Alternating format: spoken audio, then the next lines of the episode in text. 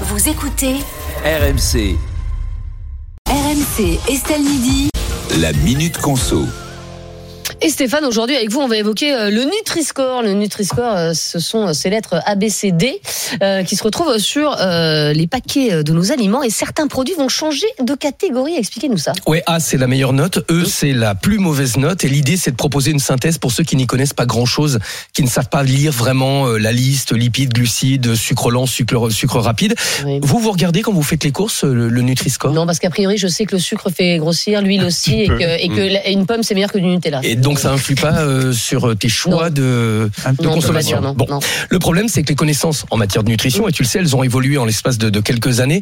Vous vous rappelez, il y a, il y a 5-6 ans, le gras c'était l'ennemi public numéro un, il fallait pas en manger. Et d'ailleurs, on trouvait plein de produits allégés qui avaient 0% de gras, mais qui étaient gavés de sucre. Et le résultat, bah, c'était une véritable catastrophe. Alors depuis, on a effectivement compris que on fallait peut-être pas bannir tous les types de gras et que le sucre, euh, il fallait faire le tri entre le- les sucres lents et les sucres rapides. Et c'est pour ça que ça va changer changé.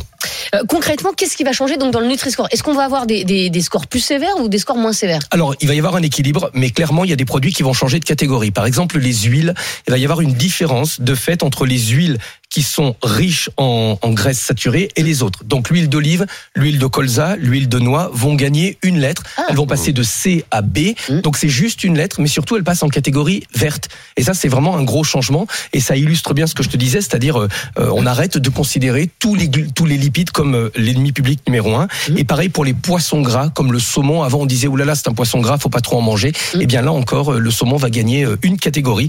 Il va euh, monter en gamme. Alors, euh, ce, que, ce que je te disais, c'est que c'est vrai que normalement, on, on sait faire, on sait à peu près si c'est bon ou pas pour la santé quand on quand on pense à l'huile, au sucre, aux pâtes à tartiner. Mais alors, il y a des produits qui sont plus compliqués que d'autres. Par exemple, les céréales du petit déjeuner. Souvent dans les packaging, on nous dit que c'est génial, c'est hyper bon pour la santé, mais c'est pas forcément le cas, quoi. Et là, tu as mis le doigt sur le problème, Mm. en fait. C'est le marketing des industriels qui essayent de nous faire croire que ces produits sont très bons pour, euh, pour la santé. Vous savez, sur les céréales, ils nous ont vendu euh, des céréales complètes pour le petit déjeuner. Quand on regarde dans le détail, il y a beaucoup de céréales raffinées avec du sucre, avec du chocolat. Et au final, vous vous retrouvez avec, euh, avec des produits qui sont effectivement très bons, mais qui provoquent un, un pic d'insuline Ah. et, euh, et qui ne suffisent pas de donner d'énergie toute la matinée. Donc les enfants, ils arrivent à l'école, ils ont faim au bout d'une heure, ou à 40 ou 50 ans, ils vont découvrir qu'ils ont un diabète de type 2. Donc autant l'intégrer dans le Nutri-Score. Donc a priori, les céréales du petit déjeuner, si les industriels font pas d'efforts, Mm. ils vont être dégradés. Et pareil pour euh, les produits euh, ultra transformés, donc les produits à réchauffer, les pizzas surgelées, euh, tout-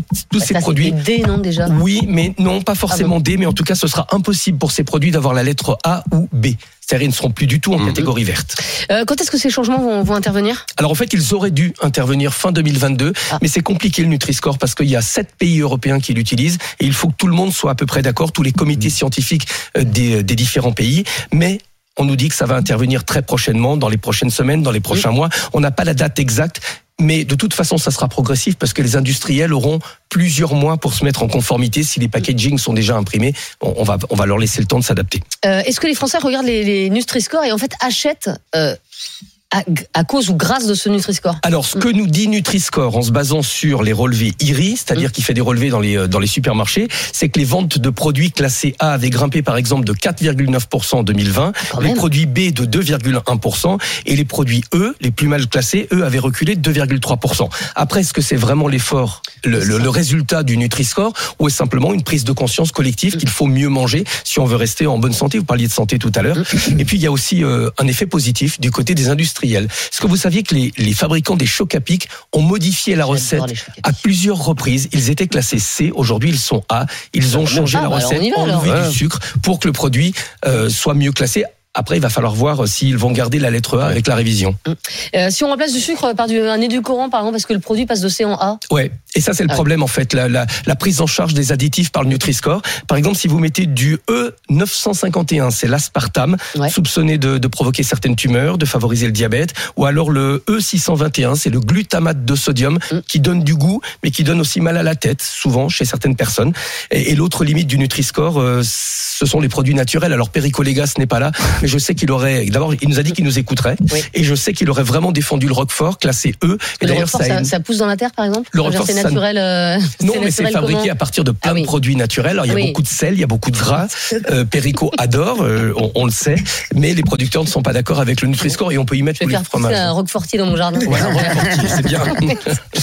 Merci beaucoup Stéphane Pedrazzi.